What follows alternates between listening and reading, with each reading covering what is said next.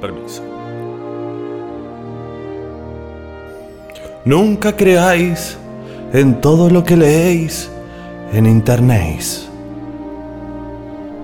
Algo así solía recomendar Abraham Lincoln mientras probaba un rifle en el jardín de la Casa Blanca. El campo de la etimología suele ser revelador y al mismo tiempo un terreno abonado para la inventiva. Hay, por ejemplo, quienes afirman que el chimichurri es give me curry o que el telgopor es tela gomosa porosa. Allá ellos. De lo que no cabe ninguna duda es de los sucesos ocurridos el 4 de agosto de 1770 en el noroeste del continente australiano, cuando un grupo de exploradores ingleses se acercaron cautelosos a los nativos. Escuchemos la siguiente representación.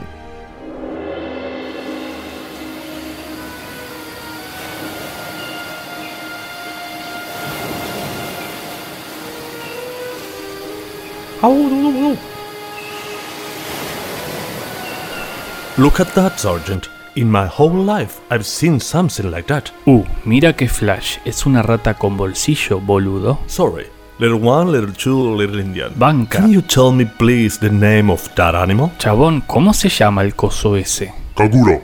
Kangaroo? Canguro. That animal? El bicho ese.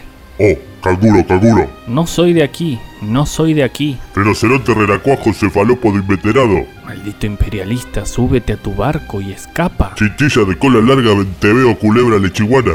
Aguante Nicole Kidman, ACDC y los bicivoladores. Sorry, I don't understand you. ¿Qué fumó este? No se entiende una goma. Kangaroo? ¿Canguro? Canguro. No soy de aquí. Hey, you soldiers, Soldados, back to the ship now.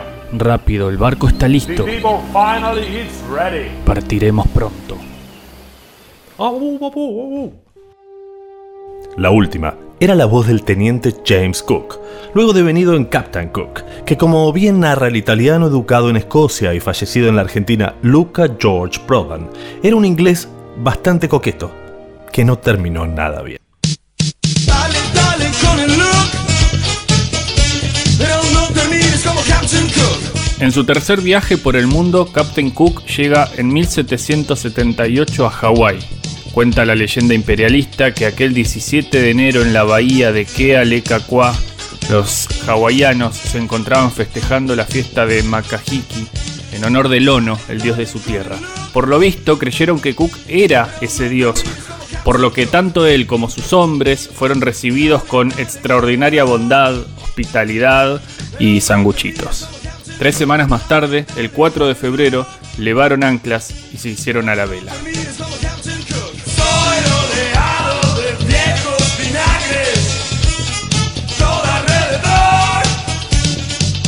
cuando Cook volvió a Hawái en 1779. Para su sorpresa, en esta ocasión la recepción en las islas no fue tan buena.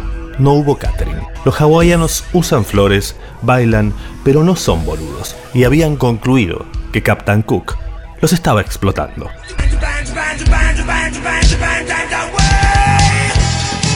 El 14 de febrero, en la bahía de Kealakequa, algunos hawaianos robaron un botecito un chinchorro, un esquife, una chalupa, una cosa nimia de nada.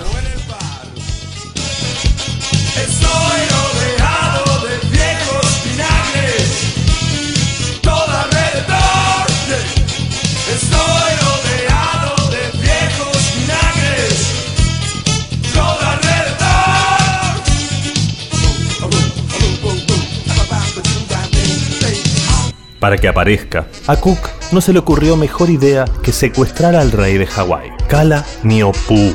La respuesta fue que una horda de hawaianos lo molieron a palos en la playa hasta matarlo. Vale también aclarar que James Cook nada tiene que ver con John Lee Cook, esa marca argentina de ropa que lleva la bandera de la supremacía blanca como emblema. Ni tampoco con el gordo John William Cook, con E final, aquel intelectual de izquierda y consejero de Perón que entendió al peronismo como el hecho maldito del país burgués, y que buscó hasta último momento convencer al general de que no se exilie en la España de Franco, sino en la Cuba de Fidel Castro.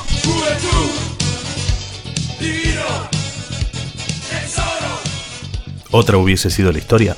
¿Quién sabe? Mientras tanto, desde Brighton suena The Cooks. She moves in her own way. So at my show on Monday, I was hoping someday you'd be on your way to better things. It's not about your makeup or how you try to shape up to these tiresome paper dreams. Paper dreams, honey. Si una noche de invierno un viajero So now you pour your heart out, you're telling me you're far out. Not about to lie down for your cause. You don't pull my strings, cause I'm a better man. Moving on to better things. But oh, oh, I love her because she moves in her own way. But oh, oh, she came to my show to hear about my day. And at a show on Tuesday, she was in her mindset. Tempered furs and spangled boots. Looks are deceiving, make paper dreams. Paper dreams, honey. Yeah. So won't you go far? Tell them you're a keeper. Not about to lie down for your cause. And you don't pull my strings, cause I'm a better man.